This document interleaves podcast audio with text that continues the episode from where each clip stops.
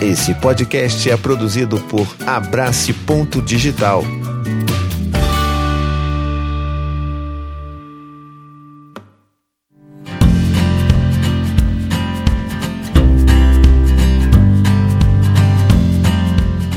No Conversas Difíceis de hoje, a gente vai falar um pouco sobre a história de uma mãe que se sente culpada por ter dado uns tapinhas na filha. Ela não sabe como resolver a questão da mudança de comportamento da filha, tá confusa, não sabe o que está acontecendo, se é babá, se é mudança de casa, se é alguma coisa mais, mas a gente vai falar sobre tudo isso hoje.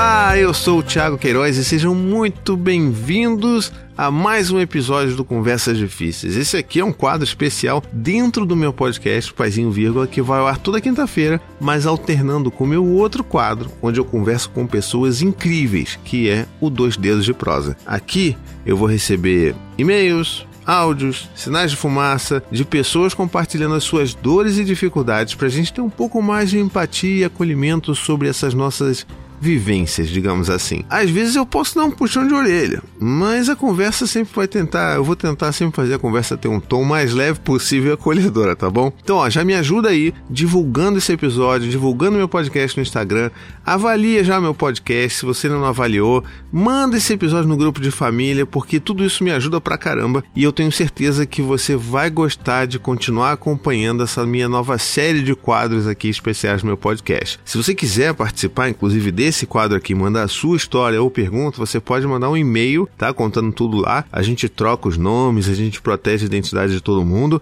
Mas você pode mandar direto lá no Thiago, com TH, arroba paizinho.com, ou você pode mandar uma mensagem de áudio, tá bom? Só que o nosso combinado é 60 segundos no máximo. Então você vai tentar ali gravar em 60 segundos. Se não der, grava de novo, ouve, ficou bom? Aí você manda para mim, que vai ser através do link paizinho.com barra áudio, tá bom? Só ir lá, vai ter link também na, na descrição do episódio, você já pode ir direto lá mandar seu áudio que tá tudo certo, tá bom? Vamos lá então pro e-mail, né? Dessa vez foi um e-mail que eu recebi e começa assim. Bem, minha filha está na fase dos três anos e sempre se destacou por ser uma criança doce. Nós sempre dialogamos muito com ela, desde o neném a gente sempre teve em mente que criaríamos ela como nossa amiga, não como uma pessoa abaixo da gente. Inclusive, já fazer uma, uma, uma vírgula aqui sobre essa, sobre essa fala que ela traz, sobre como a gente não quer né, criar uma, uma, os nossos filhos como se fossem algo abaixo da gente, criar como amigos. E é tão bom a gente ver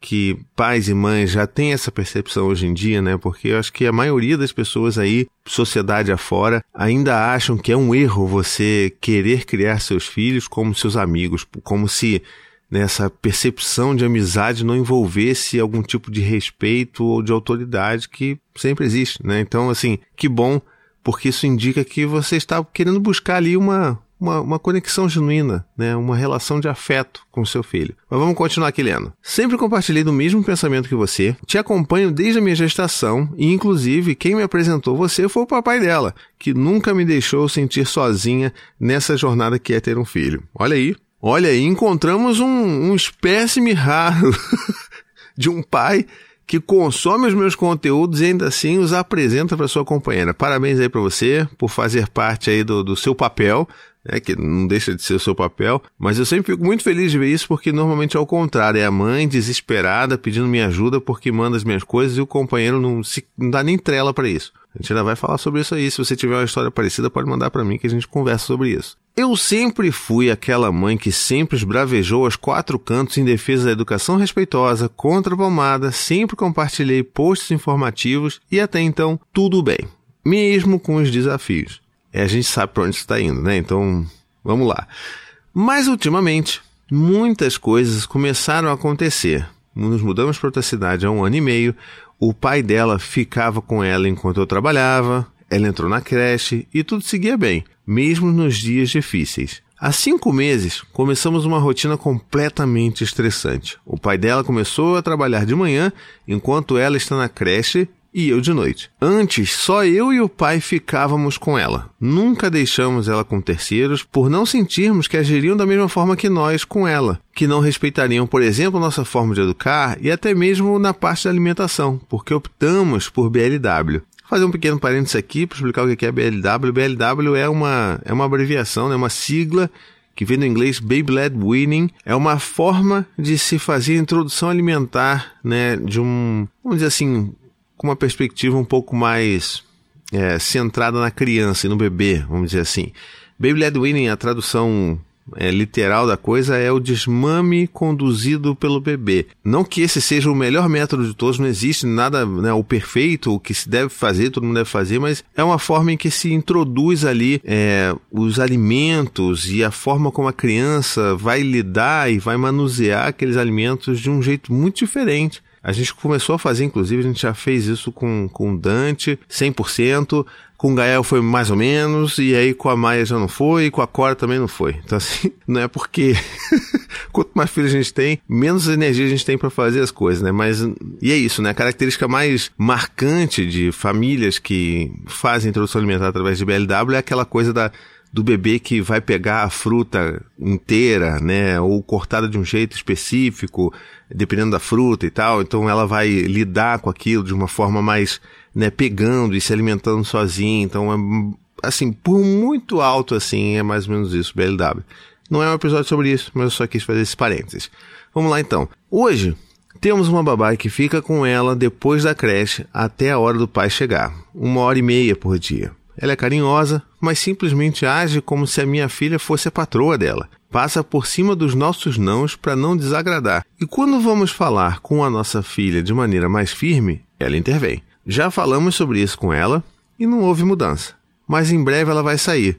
O problema foi que nessas férias tudo virou um caos. Minha filha se mostrou outra criança passou mais tempo com outras pessoas que comigo, de fato. E há pouco tempo, num dia extremamente caótico que alagou tudo, eu estava tentando resolver uma situação séria e a minha filha simplesmente resolveu fazer várias coisas, ela botou em caixa alta aqui inclusive, várias coisas erradas e até mesmo jogar coisas no chão. E não me escutava em momento algum. Eu pedi que ela não fizesse algo, ela fez. E quando eu vi, dei um tapa no bumbum da minha filha. Eu simplesmente agi por impulso. Me senti um lixo. Eu não pensei e quando vi, já estava feito. Estou me sentindo péssima. Tivemos a conversa onde nos desculpamos. Ela perguntou diversas vezes se era culpa dela, ela tem feito isso. E eu disse que não. Ela perguntou se era minha culpa e eu disse que também não. Hum, mas eu não sei se eu concordo muito não, é, minha querida leitora, mãe, porque eu acho que esse é o momento que a gente precisa mesmo assumir essa responsabilidade e falar assim, não, a culpa foi minha porque eu me descontrolei e eu fiz algo que eu nunca gostaria de ter feito com você. Mas a gente vai falar mais sobre isso daqui a pouco. Só que já pontuar aqui porque a gente tá tendo essa troca, né? Eu, você que escreveu essa mensagem e você aí que tá ouvindo esse podcast. Disse que nós duas fizemos uma coisa errada. Ela fez e eu fiz. Nós duas perdemos o controle. Tá, entendi onde você está querendo chegar, mas ela pelo menos não bateu em ninguém e ela continua sendo uma criança de 3 anos, né? Então, assim, vale a pena a gente entender essa diferença, tá bom? Ela entendeu, nós nos desculpamos depois do ocorrido, mas eu estou enfrentando o maior desafio nessa idade. Minha filha simplesmente não me escuta e a palavra não parece o fim para ela. A gente está brigando muito, eu e ela. Esses dias eu berrei com ela e eu não estou me reconhecendo. O que está acontecendo? Eu não consigo perceber e quando eu vejo já estou gritando com ela e ela comigo. A culpa é insuportável. Apesar de saber que muitas vezes o diálogo prevalece, tem dias que ela também está insuportável e eu odeio sentir isso por ela. Eu não sei mais o que fazer. Ela está uma criança totalmente diferente do que ela era antes. Ela não concorda com mais nada. Ela não obedece. Tudo que ela quer é bater de frente. Nada tá bom. O barato é contrariar. Ela não aceita brincadeira de ninguém, faz uma cena super feia quando as pessoas demonstram felicidade por ela chegar, mesmo que ela esteja animada por aquele momento. Ela demonstra o contrário do que ela está sentindo. Às vezes as pessoas brincam com ela, ela chora ou grita com as pessoas. Parece que ela não gosta de elogios, ou que percebam que ela fez algo fofo. Eu não sei o que fazer. Eu sempre ajudei pessoas ao meu redor a respeito disso. E agora eu me encontro numa situação em que eu não sei o que fazer. Eu sempre fiz tudo para não acontecer isso nessa idade. Não entendo. Ela parece uma criança mimada, sendo que ela nunca foi. A gente sempre dialogou muito. Ela sempre foi muito compreensiva e tranquila, Sempre validamos os sentimentos dela, meu Deus. Tem vezes que quando ela tá com saudades de alguém, quando essa pessoa chega, ela maltrata, falando: "Não, sai". Eu não tô conseguindo entender o que ela tá tentando expressar. Parece que ela se sente empolgada e não sabe como colocar para fora e faz o contrário do que sente. Eu tô sentindo que o diálogo que a gente tem para negociar as coisas está beirando a chantagem da parte dela. A gente usa o quando e parece que ela entende só ser, sabe? Vou fazer uma um outro parênteses aqui é, para vocês entenderem o que, que, o que, que é isso que ela está falando. Eu entendi pela, pela leitura aqui, mas talvez não tenha ficado claro para você que está ouvindo aí. Sabe aquela coisa de você vai tomar sobremesa quando você acabar de almoçar, né? Então, eu tô entendendo que é essa ideia que ela tá falando aqui, ou seja, quando ela usa esse quando, a filha parece interpretar um só ser, ou seja, você vai comer a sobremesa só se almoçar tudo. Existe uma diferença é, sutil nessas duas palavras, porque uma é né, uma, é uma troca, uma chantagem, a outra é uma determinação de escala de tempo, ou seja, o só ser, ele vem muito de um lugar em que você tem que merecer algo, né? Então, assim, a gente meio que tenta não utilizar desse recurso porque não faz muito sentido para criança, ainda mais criança pequena, essa coisa de, ah, eu preciso merecer, então, tomar sobremesa e para merecer eu preciso comer tudo. Então, isso faz umas ligações que podem não ser bacanas a longo prazo. E a gente utiliza o quando, porque o quando ele tira esse peso de que você é, tá obrigando a criança a merecer por aquilo. Ou seja, vai acontecer, mas tem uma, sabe, uma ordem de tempo ali. O grande ponto que tem aqui nessa questão é que se ela está percebendo, entendendo como só ser, talvez esse quando esteja sendo utilizado como um só ser, sabe? A gente às vezes usa uma palavra, troca uma pela outra, porque tá bonitinho, porque a gente aprendeu na internet, porque a gente leu num livro, mas se a entonação e se a motivação que a gente utiliza daquela palavra foi igual a outra que a gente trocou, não faz a menor diferença e as crianças percebem isso. Mas vamos voltar aqui então. Não sei se a Babadela está fazendo muito esse esquema de troca, mas ela tem falado muito: ah, então eu vou fazer isso. Me ajuda? Minha querida mãe, desesperada, culpada, que errou, que não sabe o que fazer. Eu acho que todos nós, eu inclusive aqui, você que está ouvindo a gente aí, todos nós nos reconhecemos um pouco na sua mensagem. E por que, que eu estou falando isso? Porque a gente está falando de questões muito sutis quando a gente está construindo a relação de vínculo, de autoridade, de respeito, de limites com os nossos filhos. E eu acho que às vezes a gente cai numa cilada de tratar os nossos filhos de uma determinada forma, seguir um, um sei lá, um dito manual de instruções para criar filhos da melhor forma possível, sabe? Por mais que nós não existam, a gente às vezes é bombardeado por tanta informação. Diga isso, não diga aquilo. Fale dessa forma para o seu filho se tornar aquilo, sabe? Essas coisas.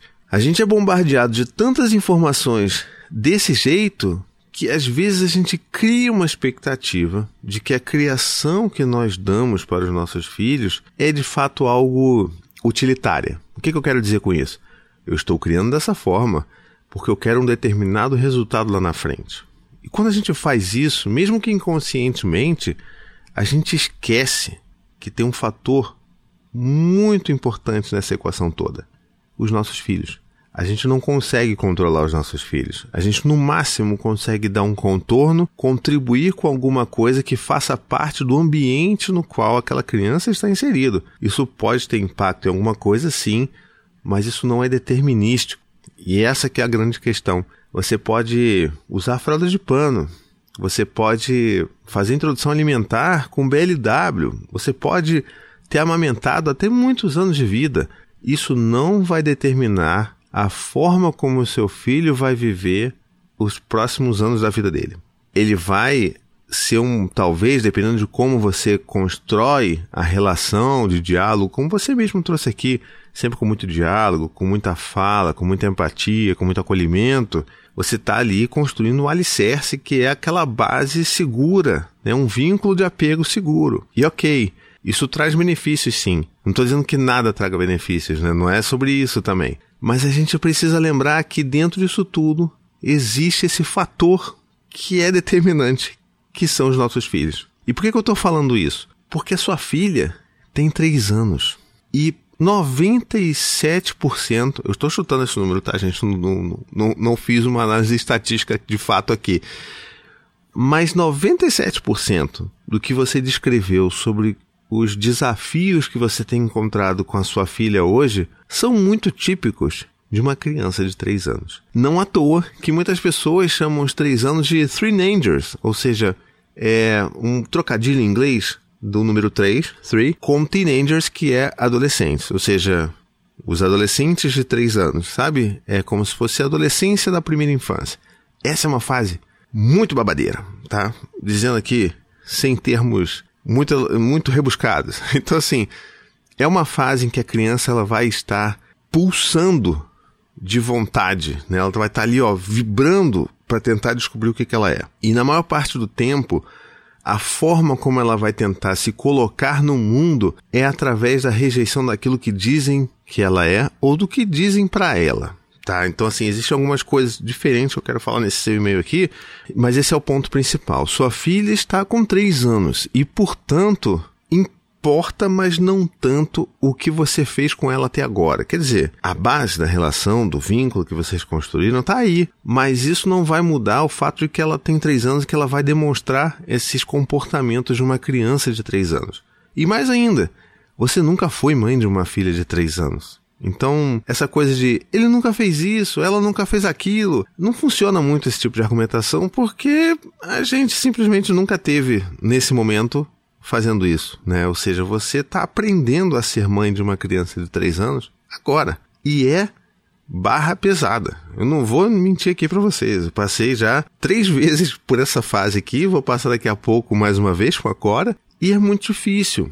Porque a criança, quando ela sai dos dois anos, é que a gente chama até de Terrible Two, e tem gente que chama de Wonderful Two e tudo mais, tem a questão da birra muito forte acontecendo ali, porque é uma criança que ainda tem uma imaturidade muito grande, não que três anos ela já seja madura emocionalmente, mas ela tem alguns conflitos ali que são muito mais crises emocionais de birra, de choro e tudo mais, só que a coisa muda de figura quando ela faz três anos ou quando ela tá nesse momento. Não é a regra, tá, gente? Então, assim, se você tiver uma, uma filha, um filho de três anos e não se encontrar muito nessa descrição que está aqui e no que eu estou falando, tá tudo bem. Não tem nada de errado com seu filho. É porque é mais ou menos essa faixa aí. Às vezes isso chega um pouco mais tarde, perto dos quatro anos. Às vezes nem passa por isso, ou às vezes você nem percebe. Então, assim, não é regra, tá? Os nossos filhos são únicos, têm suas próprias personalidades, seus próprios tempos de desenvolvimento, e não dá pra gente ficar tabelando criança. Isso é importante que fique claro. Mas a gente precisa lembrar isso, que normalmente, de uma forma bem típica, a criança de 3 anos ela vai passar por esses momentos de esses rompantes de revolta. Ela vai se negar a colaborar de uma forma normal,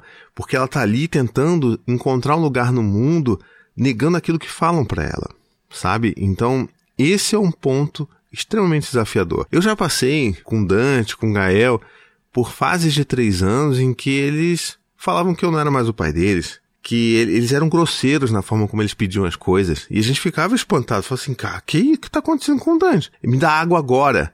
E eu falei assim, a gente não falava isso com ele. Como é que pode? Sabe? Uma criança de três anos sendo grosseira, mandando na gente. E essa é uma outra cilada que a gente cai, porque a gente esquece que aquela criança tem três anos. E a gente quer que ela se porte de uma forma que adultos normalmente vão saber se portar na maior parte do tempo. Tem adultos que não conseguem, mas a gente espera algo que a criança não vai conseguir entregar pra gente. E acho que essa que é a grande diferença. A gente precisa parar, dar um passo para trás, entender aonde os nossos filhos estão e alinhar expectativas. A frase, a expressão chave desse episódio inteiro é alinhar expectativas. Vai ser uma fase estressante. Pra gente foi muito estressante. Sempre é estressante. A criança muda mesmo. Ela tem um temperamento, parece que ela tá com raiva de tudo. Por isso que chamam de adolescência, por mais que eu ache que a gente não pode colocar uma carga tão negativa na palavra adolescente, porque não é todo esse terror à adolescência, né? Então, assim, não é isso. Também não acho que exista uma influência tão grande sobre essa uma hora e meia que a sua filha fica com a babá, né? Por conta dessa questão do pai que está trabalhando e você que não está disponível até chegar à creche e tudo mais. Não acho que é sobre isso. Eu acho que é uma resposta de uma criança que já está passando por esse momento tão difícil na vida dela, de tentar entender quem ela é, o que ela quer fazer, e também passando por uma situação muito desafiadora para ela. Então, assim, para sua filha já é difícil não só por conta da idade, mas por essa questão dela ter que ficar com uma babá, porque o pai não pode mais ficar em casa e você chega de noite, se não me engano, né? Você fala isso, eu acho que no e-mail. E é o que você falou, né? Tem uns cinco meses que normalmente calha ali com, com esse processo dos três anos também, que vocês começaram a ter uma rotina muito diferente, né? Então, assim, ela fica na creche, ela fica com a babá. Ela tem um pouquinho de tempo com o pai e você só tem de noite. E aí a gente tem que entender que para os nossos filhos está difícil. E não só porque eles têm três anos, mas porque as coisas mudaram.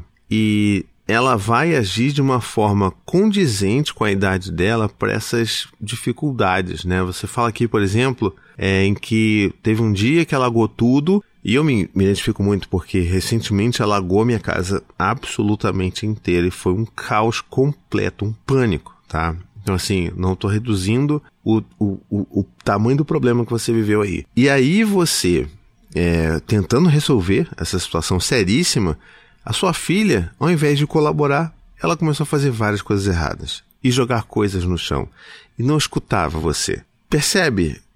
Ela não está te ajudando.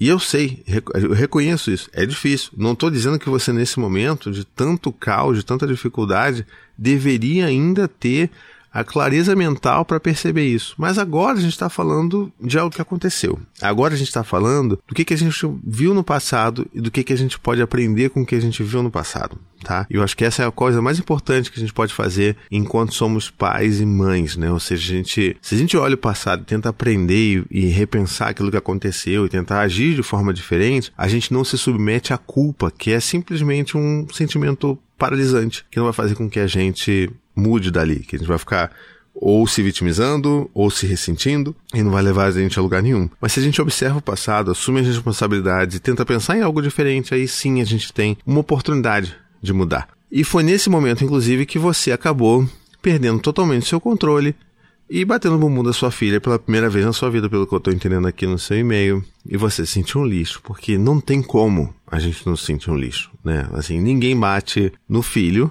eu espero, pensando que, que ótimo, maravilhoso isso aqui, tô sendo melhor, né? Poxa, que coisa incrível isso aqui que eu tô fazendo. Acho que não. Tanto que tem aquela máxima, né, que todo mundo falava, estou batendo, mas dói mais em mim do que em você. Que é uma grande mentira, porque, afinal de contas, não é você que tá apanhando, né? Mas tirando esse outro parênteses que eu fiz aqui, eu acho que é super importante você reconhecer essa dificuldade e tentar fazer esse exercício de enxergar a situação do ponto de vista da sua filha. Se estava difícil para você, imagina como devia estar, talvez, para ela. Vendo a mãe toda nervosa, sabe? Vendo o que estava acontecendo. Você disse, né? É, alagou tudo na sua casa, né? Então, assim, o que que se você ficou nervosa e tensa com a sua idade, imagina uma criança de 3 anos, sabe? Então, é tentar mudar um pouco esse ponto de vista para entender como que aquilo foi difícil e marcante para aquela criança. E eu posso dizer isso porque isso aconteceu aqui em casa recentemente. E o Dante, no alto dos seus 10 anos, ele estava tá surtando. Ele estava assim, eu não aguento mais. Eu quero dormir, eu estou muito cansado. Ele não queria lidar mais com a situação que estava acontecendo. E a gente precisa lembrar que os nossos filhos são crianças. Essas coisas que acontecem, elas são muito pesadas. Para além né, do, de toda a mudança de rotina que vocês tiveram aí. Então foi difícil para ela e essa foi a forma que ela teve de tentar chamar atenção para o que estava acontecendo. Né? Então, ou seja, ela não vai obedecer porque ela, ela tá o quê? Ela tá completamente desregulada emocionalmente. Ela não sabe o que tá sentindo, ela tá com medo, ela tá insegura, ela tá precisando de acolhimento, tá precisando de um colo, ela não sabe pedir isso direito, ela não sabe o que fazer, e aí começa a fazer coisa errada, e começa a se jogar no chão, porque talvez ela tivesse precisando de um olhar, de atenção. Às vezes os nossos filhos, eles precisam chamar nossa atenção porque eles percebem que eles não estão recebendo a atenção que deveriam. E para eles, não ter atenção nenhuma é uma das coisas mais doloridas que existe na vida. E para eles, então, portanto, receber atenção, digamos, negativa é melhor do que receber nenhuma atenção. Entende? Então, para ela, jogar uma coisa no chão, ela sabe que ela vai ter o seu olhar, ela sabe que ela vai ter a sua atenção. E isso é melhor do que não ter atenção para uma criança pequena. Não estou falando que você deliberadamente estava ignorando ou negligenciando a sua filha. Não é sobre isso. Você estava lidando com a situação de casa alagada. É, é outro nível de treta, sabe? E aí você, obviamente, não conseguiu lidar, porque é muita coisa para lidar. Sabe? A gente não consegue. Eu perco a paciência, eu grito com os meus filhos. Eu tento me controlar, mas quando as coisas fogem do controle, e eu tô tendo também alargamento na minha casa, quando eu tô preocupado se vai entrar água de novo numa próxima chuva, eu não vou conseguir ser tão empático e acolhedor com os meus filhos quando eles estão demandando alguma coisa de mim nesses momentos. A gente precisa lembrar que a gente é humano, que a gente não vai conseguir e que a gente vai errar. Porque é aqui que eu acho que é o ponto principal da mensagem aqui. Você precisa reconhecer que você errou. Você bateu na sua filha. Você, né, agiu por impulso. Sim, você agiu por impulso porque você estava descontrolada. E você sentiu um lixo, como você escreveu aqui, né? Mas já tinha sido feito.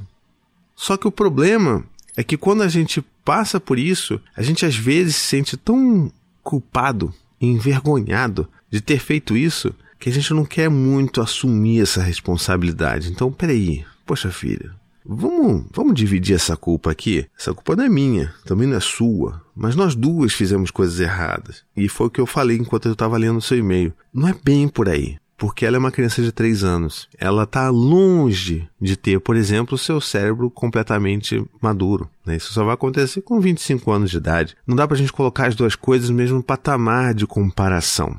Então, eu acho que o caminho ideal, inclusive essa é a minha sugestão para você, retome esse assunto. Lembra aquele dia, filha, que estava acontecendo, estava entrando água na casa, eu estava tão assustada. Você estava assustada também? Conta pra mim, foi difícil pra caramba aquele dia, né?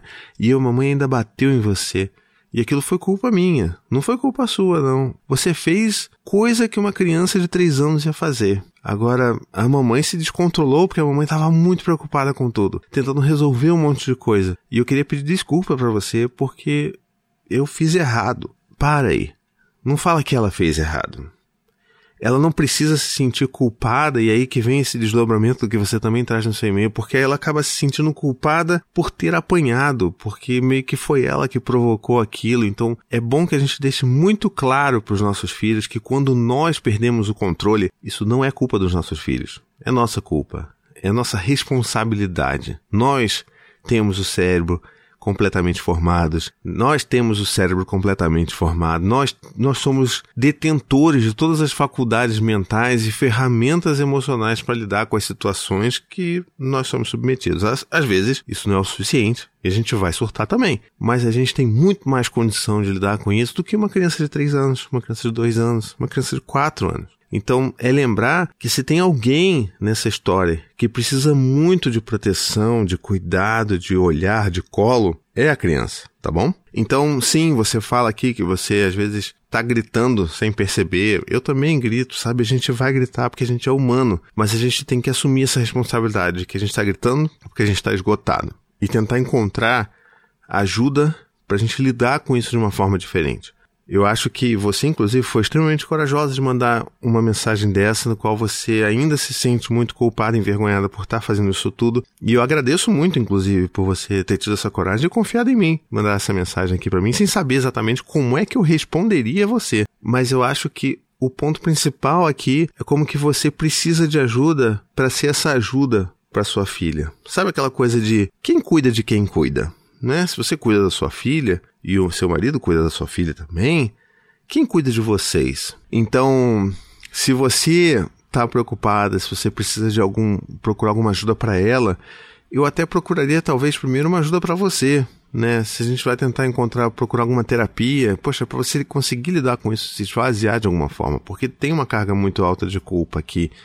E ela não vem só desse dia da chuva, né? Ele vem de todas essas mudanças, de você o que, que você pensa sobre você pelo fato de você só conseguir estar em casa à noite, né, com, com a sua filha? Então, como é que isso pega em você? Porque com certeza isso pega. A gente não. Ah, não, eu só vejo minha filha de noite, tô, tá tudo bem. Eu me dou muito bem com essa ideia. Talvez não. Então, assim, reconhecer, olhar para isso, olhar para essas dores e tentar fazer sentido delas e buscar outras formas de encarar isso daí pode refletir muito positivamente na forma como você reage a criança de 3 anos, que é a sua filha, né? Que está oferecendo os desafios que uma criança de 3 anos é, tipicamente ofereceria.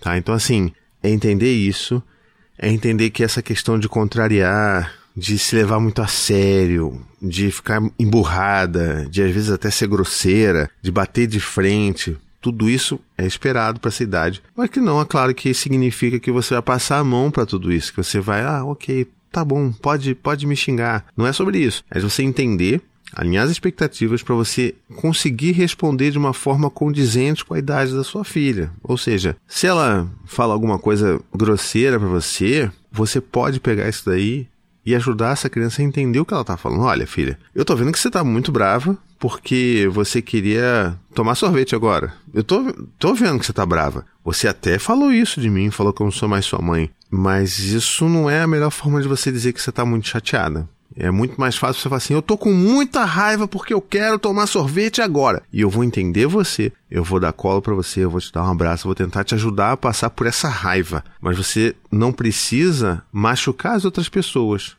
quando você se sente dessa forma para pedir ajuda. Sabe? Então, assim, existe uma construção, é claro que você vai adaptar esse tipo de fala, esse script, para uma criança de 3 anos, para sua criança de 3 anos, que é diferente de outras crianças de 3 anos, tá? Então, adapte e tente entender que aquele mesmo diálogo que você disse lá no início, que você construiu com a sua filha desde o início, ele precisa continuar sendo construído, mas agora de uma forma diferente, porque é realmente mais desafiador. E lembrando que não são nos momentos de crise que a gente vai ter esse diálogo. Nesse momento de crise, a criança está completamente assim, o cérebro dela racional está completamente desativado, ela está agindo só por impulso, só pelas fortes emoções dela. Então vamos focar nessas horas em consolar, em acolher, em ajudar a criança a entender que está tudo bem ela sentir daquela forma, mesmo que ela tenha oferecido ali um comportamento que seja reprovável, sabe? Essa é a diferença.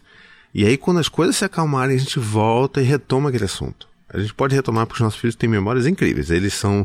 Memória está fresquinha, então eles vão lembrar das coisas. Então, inclusive agora, se você retomar esse assunto na palmada, com certeza ela vai lembrar disso, porque marcou ela não só pela palmada em si, mas por todo o caos que ela estava vivendo com você. Então, assim, dá para retomar, dá para conversar e dá para explorar novas formas e dá para você demonstrar é, de uma forma mais ampla como que você reconhece que é difícil, sabe? Então, às vezes chegar para sua filha e falar assim: "Ai, filha, ser uma criança de três anos é difícil, né?" E deixa, só fala isso, só fala isso e deixa ela reagir a isso tão difícil. Às vezes eu fico pensando aqui, filha, tão difícil, né? Deve ser muito difícil ter três anos. E aí deixa ela falar. Deixa ela reagir, deixa ela falar, ai mamãe, é muito difícil, eu odeio, não sei o quê.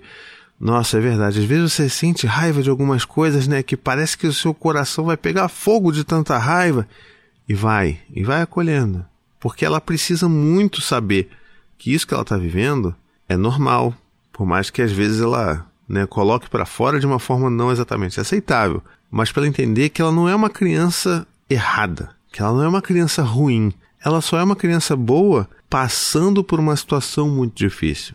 Entende? A gente precisa fazer com que os nossos filhos tenham essa certeza. E acho que essa é, é uma das chaves também que a gente precisa virar com os nossos filhos. É, outro ponto aqui, acho que para a gente encaminhar para o final, porque eu não quero também fazer um enorme monólogo, por mais que esse esse, esse texto aqui, esse seu e-mail, precisa de, muito, de muita reflexão, de muito acolhimento.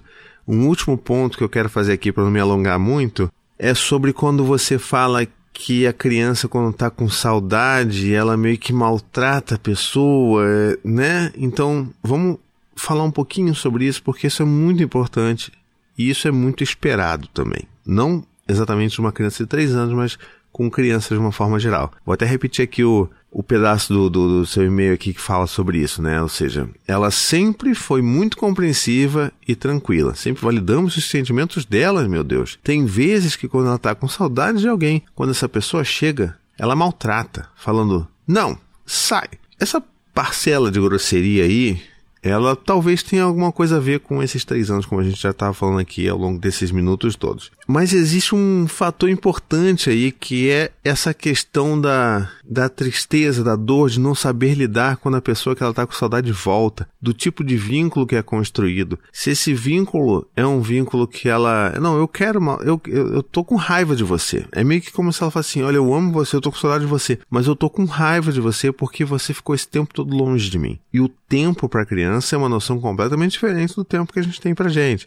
Então é também reconhecer isso. É chegar para ela nesses momentos e principalmente depois que isso acontece, falar: "Filha, você gosta tanto do tio Zezé, né?" Pois é, você tava com saudade pra caramba do tio Zezé, né? Mas às vezes quando a gente fica com muita saudade, a gente fica também com raiva, né, da pessoa ficar tanto tempo longe da gente. Eu acho que você gostaria que o tio Zezé ficasse mais tempo com a gente, né? Viesse mais vezes visitar você, né? E a gente vai trabalhando isso para ela ter, de novo, essa percepção de que às vezes a gente vai sentir raiva de alguém por estar tanto tempo longe. Então acho que é uma questão que a gente pode observar aqui, que é natural, tá bom? Da forma como se constroem vínculos e os vínculos eles vão se mudando, vão se transformando e, e, e são muito dinâmicos. Então assim, se você tem uma presença muito forte, marcante, todo dia ali com a criança, né, ajudando ela, atendendo as demandas dela, você vai desenvolver um vínculo muito mais próximo e seguro do que alguém que vem algumas vezes por mês, que vem uma vez no mês, outra vez não vem. Então isso pode gerar esse tipo de sensação que, misturado com uma criança de 3 anos, gera essas grosserias de não, sai daqui. Então, é um ponto importante para a gente perceber também, tá legal? Eu acho que eu consegui falar um pouco sobre tudo que eu vi aqui nesse, nesse e-mail. Minha querida, novamente, muito obrigado por ter mandado esse, esse e-mail para mim aqui, pela confiança. Eu espero que alguma coisa ou outra que eu tenha falado tenha feito sentido para você e tenha ajudado você a ter uns insights aí, tá bom? E você aí, pessoa querida que está me ouvindo nesse podcast, eu espero que, por mais que talvez você nem tenha filhos, ou por mais que você já não tenha filhos nessa idade, ou ainda não tenha filhos nessa idade, espero que esse tipo de reflexão também tenha provocado algumas ideias, algumas, sabe, insights para vocês aí também, tá bom? Se esse episódio fez sentido para você, eu preciso muito pedir a sua ajuda para divulgar esse podcast por aí. Então, poxa, me marca lá no Instagram, bota lá o arroba Thiago Queiroz, né? Thiago com TH, nunca se esqueça. Me marca, fala que você gostou, que, poxa, é uma conversa bacana, que é uma conversa acolhedora, mas que também provoca. Enfim, me ajude a divulgar e chegar em mais pessoas. Mande esse link desse episódio para alguém que você acha que vai se beneficiar bastante dessa conversa. Isso me ajuda e ajuda também essa outra pessoa em potencial, né? Então, assim, você vai estar ajudando muitas pessoas por aí. E se você gosta mesmo desse podcast, não esquece que tem sempre um lugar onde você está ouvindo ele, seja no Spotify, no Apple Podcast, nesse lugar tudo tem sempre algum lugar para você dar review, para você fazer sua ali a avaliação. Então, poxa, considera me dar cinco estrelas, se der para escrever algum textinho, escreve lá o que, que foi que mais te ajudou desse meu trabalho aqui e eu vou ficar muito feliz de ter esse feedback de você, tá bom? Bom, eu vou ficando por aqui então. Lembrando que você pode mandar a sua história para mim lá no e-mail thiago com th, tá? arroba paizinho.com ou mandando sua mensagem de áudio de até 60 segundos para o paizinho.com barra áudio, tá bom? Tem link na descrição, não esquece disso. E você pode também contribuir e participar do nosso quadro Conversas Difíceis. Eu vou ficando por aqui então. Um beijo, até a próxima e tchau, tchau.